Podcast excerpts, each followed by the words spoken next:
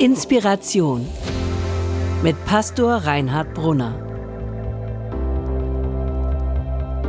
Mitschnitte von Predigten, Vorträgen und Keynotes aus Hamburg und anderswo.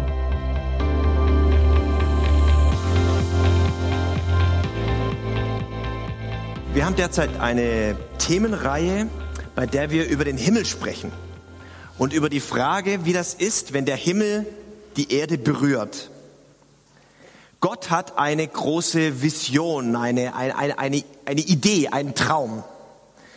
Und die Bibel nennt das, nennt diesen Traum Reich Gottes oder Himmelreich oder einfach nur kurz der Himmel.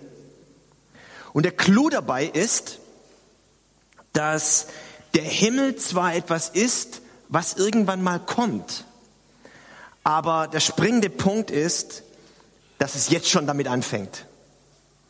Und der Clou dabei ist außerdem, dass der Himmel etwas ist, was einmal sein wird, wenn wir bei Gott sind.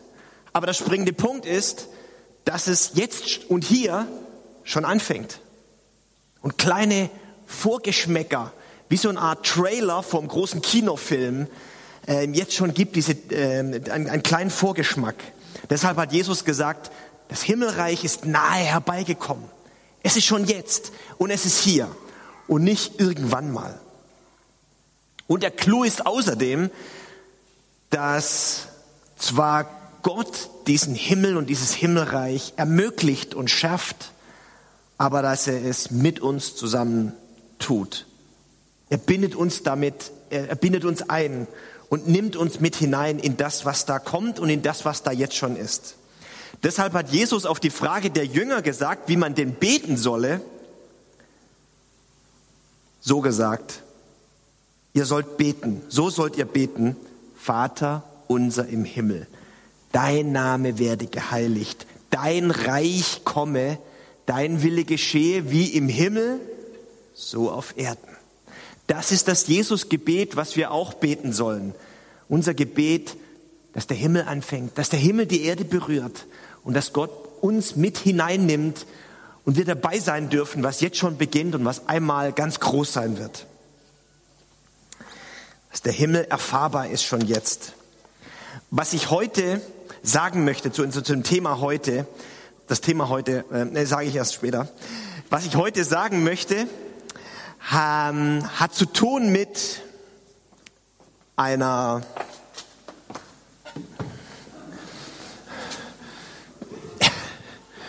mit, mit einer Schaufel.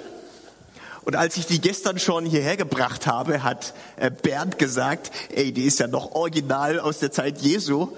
Ähm, und es stimmt auch fast eine richtige Reliquie. Ja, damit wurde der Tempel in Jerusalem wahrscheinlich gebaut. Ähm, was ich heute sagen möchte, hat mit dieser Schaufel zu tun. Sofort fallen einem ja ein paar interessante Predigtthemen ein, wenn man diese Schaufel sieht. Zum Beispiel Action. Der Himmel auf Erde, los geht's. Alle nochmal eine Schippe drauflegen. Ist aber falsch. Könnte man meinen, ist aber falsch. Was einem noch einfallen könnte, ist ewiges Leben jetzt. Dem Tod nochmal von der Schippe springen. Ist ja viel dran, ist aber nicht mein Thema heute. Oder, was einem auch noch kommen könnte, ist mein persönliches Glaubensleben zwischen gewünschter, schlüsselfertiger Eigentumswohnung und tatsächlich erfahrener Wanderbaustelle. Ist es aber auch nicht. Wir werden jetzt erstmal den Text für die Predigt von heute hören und ihr könnt ja mal versuchen, drauf zu kommen, was ich vielleicht sagen möchte, warum ich diese Schaufel heute dabei habe bei dieser Predigt und bei diesem Bibeltext. Robin wird ihn lesen, Robin Williamson, Matthäus 25. Ist ein bisschen längerer Text, ihr habt Zeit nachzudenken, denkt an die Schaufel.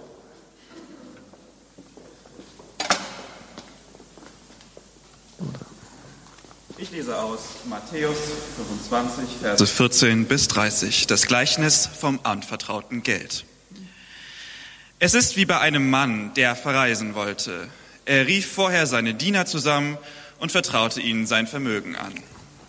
Dem einen gab er fünf Zentner Silbergeld, dem anderen zwei Zentner und dem dritten einen, je nach ihren Fähigkeiten. Dann reiste er ab. Der erste, der die fünf Zentner bekommen hatte, steckte sofort das ganze Geld in Geschäfte und konnte die Summe verdoppeln. Ebenso machte es der zweite. Zu seinen zwei Zentnern gewann er noch zwei dazu. Der aber, der nur einen Zentner bekommen hatte, vergrub das Geld seines Herrn in der Erde. Nach langer Zeit kam der Herr zurück und wollte mit seinen Dienern abrechnen. Der erste, der die fünf Zentner erhalten hatte, trat vor und sagte, du hast mir fünf Zentner anvertraut, Herr, und ich habe noch weitere fünf dazu verdient. Hier sind sie. Sehr gut, sagte sein Herr, du bist ein tüchtiger und treuer Diener. Du hast dich in kleinen Dingen als zuverlässig erwiesen. Darum werde ich dir auch Größeres anvertrauen. Komm zum Freudenfest deines Herrn. Dann kam der mit den zwei Zentnern und sagte, du hast mir zwei Zentner gegeben und ich habe noch einmal zwei Zentner dazu verdient. Sehr gut, sagte der Herr, du bist ein tüchtiger und treuer Diener. Du hast dich in kleinen Dingen als zuverlässig erwiesen, darum werde auch ich dir Größeres anvertrauen. Komm zum Freudenfest deines Herrn. Zuletzt kam der mit einem Zentner und sagte, Herr, ich wusste, dass du ein harter Mann bist. Du erntest, wo du nicht gesät hast, und sammelst ein, wo du nichts ausgeteilt hast. Deshalb hatte ich Angst und habe dein Geld vergraben. Hier hast du zurück, was dir gehört. Da sagte der Herr zu ihm, du unzuverlässiger und fauler Diener, du wusstest also, dass ich ernte, wo ich nicht gesät habe, und sammle, wo ich nichts ausgeteilt habe. Dann hättest du mein Geld wenigstens auf die Bank bringen sollen und ich hätte es mit Zinsen zurückbekommen. Nehmt ihm seinen Teil weg und gibt es dem, der die zehn Zentner hat. Denn wer viel hat, soll noch mehr bekommen, bis er mehr als genug hat. Wer aber wenig hat, dem wird auch noch das Letzte weggenommen werden. Und diesen Taugenichts dort werft hinaus in die Dunkelheit draußen. Dort gibt es nur noch Jammern und Zähneknirschen. Dankeschön.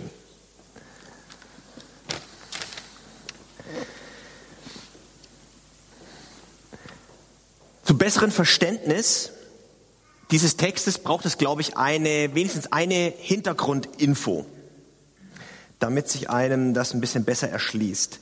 Und zwar die Hintergrundinfo, dass im griechischen Originaltext der Bibel an der Stelle, wo Robin hier gerade Zentner gelesen hat, also der eine kriegt fünf Zentner, der andere zwei Zentner, der eine kriegt ein Zentner, da steht im griechischen Originaltext ein Wort, das uns allen bekannt ist, nämlich das Wort Talent.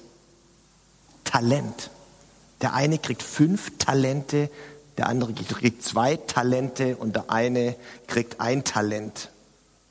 Also unser Sprachgebrauch Mensch, der hat aber Talent. Oder die hat, die ist aber talentiert. Oder der lässt sein Talent aber ungenutzt, kommt von diesem Bibelabschnitt her. Die Vorstellung, Talent, das ist etwas, was Gott uns gegeben hat, eine Gabe, die wir gebrauchen sollen und einsetzen sollen und benutzen sollen zur Ehre Gottes, um Menschen zu dienen und uns selbst zur Erfüllung. Talent. Gott hat uns Talent gegeben. Hören wir das? Das ist das, was, was, was die Bibel über uns denkt, was die Bibel über uns sagt, dass Gott unser Schöpfer ist. Jeder von uns ist ein Geschöpf Gottes. Gott ist unser Schöpfer. Und Gottes geniale Idee ist folgendes, folgende. Gott hat jedem von uns wunderbar gemacht und einzigartig talentiert. Er will in dir und mit dir und durch dich sein Reich bauen und die Welt verändern und machen, dass ein Stück Himmel auf Erden erfahrbar wird. Gott hat dich, jeden von uns, Gott hat dich auf eine einzigartige, einzigartige Weise begabt. Und gerade so, wie er dich begabt hat, hat er es mit voller Absicht gemacht, weil er gerade so mit dir und in dir und durch dich sein Reich bauen will. Das ist ungefähr das, was ich auch Yasser und äh, Julia bei unseren Taufgesprächen gesagt habe. Ich glaube, dass bei dieser Taufe Folgendes passiert, dass Gott unserer Gemeinde zwei neue, wunderbare, einzigartige Menschen hinzufügt und gerade so, wie sie sind und gerade so, wie sie begabt sind, unsere Gemeinde bereichern. Und ich bin fest davon überzeugt, dass er sich etwas dabei gedacht hat. Und ich bin gespannt, lieber Yasser, liebe Julia, was er mit euch und durch euch bei uns so alles vorhat. Ich bin gespannt und lasst mich überraschen. Ein paar Dinge anhand dieses Textes im Blick auf Talent und Begabung, die wir lernen sollen. Das Erste, was uns in diesem Text begegnet, dass da drei Knechte sind, die Talente bekommen. Und jeder bekommt ein, wenigstens ein Talent. Ich glaube, dass Gott jeden wenigstens mit einer Sache wirklich begabt hat. Alle sind wir begabt, wie wir da sitzen. Jeder hat Talent, jeder Mensch. Das Zweite, was uns in diesem Text begegnet, es ist nun mal so, jeder ist ein Stück unterschiedlich begabt.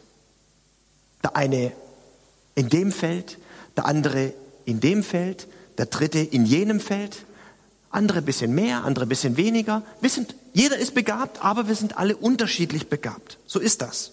Und es macht wirklich gar keinen Sinn, sich dauernd mit anderen zu vergleichen, denn jeder von uns ist von Gott geschaffen und einzigartig. Und dieses Talent ist uns gegeben, dass wir es nicht verstecken, sondern dass wir es ähm, entdecken, dass wir es dankbar annehmen und einsetzen, etwas daraus zu machen, dass wir mit Lust und mit Freude und mit Hingabe damit Gott ehren, Menschen dienen und selbst dabei ganz viel Erfüllung finden. Zu dem ersten Knecht sagt deshalb, oder zu dem ersten beiden sagt deshalb der Herr in diesem Gleichnis, gut so, gut so Leute, ihr habt's gut gemacht. Genau darum geht's, genau darum geht's, dass ihr euer Talent entdeckt, dass ihr es dankbar annehmt und dann mit Lust und mit Freude und mit Hingabe ähm, es einsetzt. Das ist ein Stück Lebensaufgabe, das ist ein Stück Sinn unseres Lebens, dass wir uns auf die Spur kommen und entdecken, was hat Gott mir gegeben und kapieren, dass wir mit voller Absicht so sind und dass wir das gebrauchen sollen, dabei Selbsterfüllung finden, anderen Menschen dienen und letztlich damit Gott ehren. Bei dem dritten Knecht passiert etwas unendlich Tragisches. voller, er ist irgendwie voller Angst und hat das Gefühl, mit dem eigenen Talent, mit diesem einen Talent nicht gut genug zu sein. Möglicherweise ist er voller Enttäuschung, dass er nicht so viel Talent wie die anderen beiden bekommen hat und es stimmt ja auch. Aber diese Enttäuschung scheint ihn komplett zu lähmen. Und voller Sorge und Kleinmut denkt er, dass aus meinem Talent und mir ja eh nicht viel werden kann. Und er nimmt sein Talent, das er von Gott bekommen hat, und vergräbt es. Und am Ende der Geschichte gibt er es Gott zurück, ungenutzt, und sagt, da hast du es wieder. Wie tragisch, wie unendlich tragisch.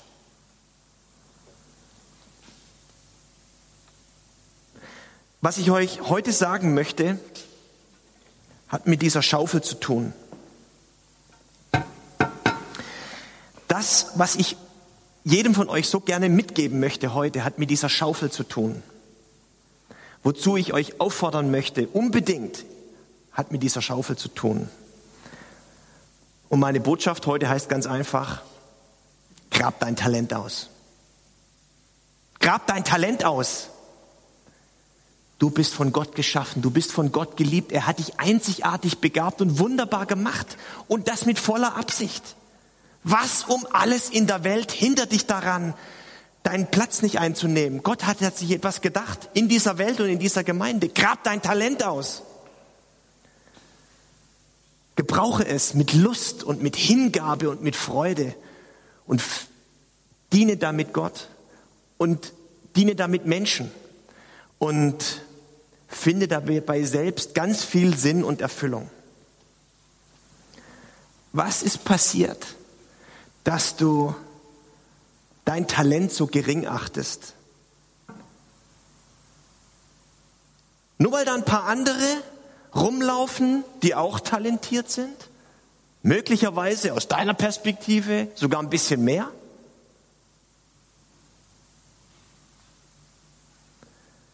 Grab dein Talent aus. Es ist dir gegeben. Wann hast du dein Talent vergraben?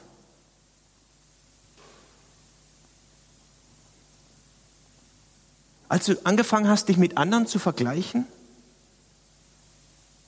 und neidisch auf sie starrst, anstatt dein Talent auszugraben.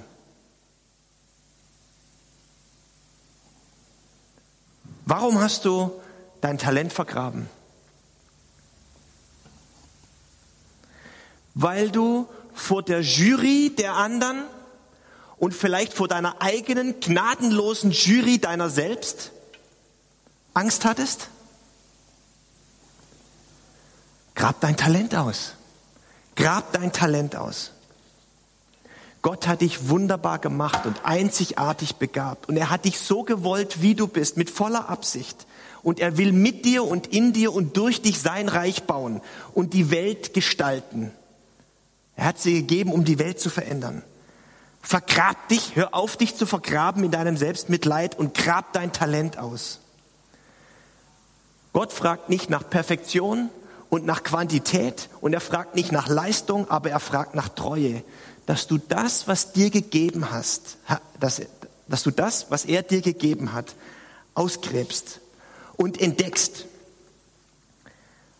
und dass du es dankbar annimmst und dass du es einsetzt, um damit Gott zu ehren, Menschen zu dienen und dabei selbst ganz viel Erfüllung findest. Was die Schaufel uns sagen will, erinnert euch an diese Schaufel. Sie will uns sagen, mach mit. Mach mit und lass dich mit hineinnehmen, wenn Gott sein Reich baut. Gott will mit dir und durch dich die Welt verändern und sein Reich bauen. Tu das, was du kannst mit dem, was du hast, genau da, wo du bist. So einfach geht das. Tu das, was du kannst, mit dem, was du hast, genau da, wo du bist. Und grab dein Talent aus. Amen. Vielen Dank fürs Zuhören. Wenn du mit Reinhard in Kontakt bleiben willst, folge ihm auf Instagram unter rbpastoring. Weitere Infos auf www.pastoring.de. Gott segne dich.